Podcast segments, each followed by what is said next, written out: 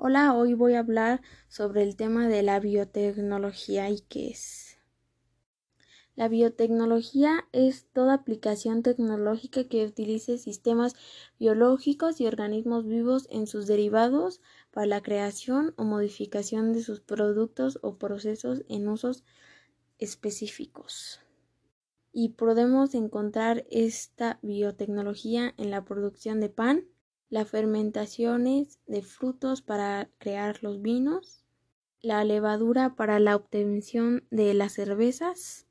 También ha tenido una gran influencia en la creación de la penicilina y la insulina, y en tratamientos para la tuberculosis y el lepra, y muchas más diversas enfermedades.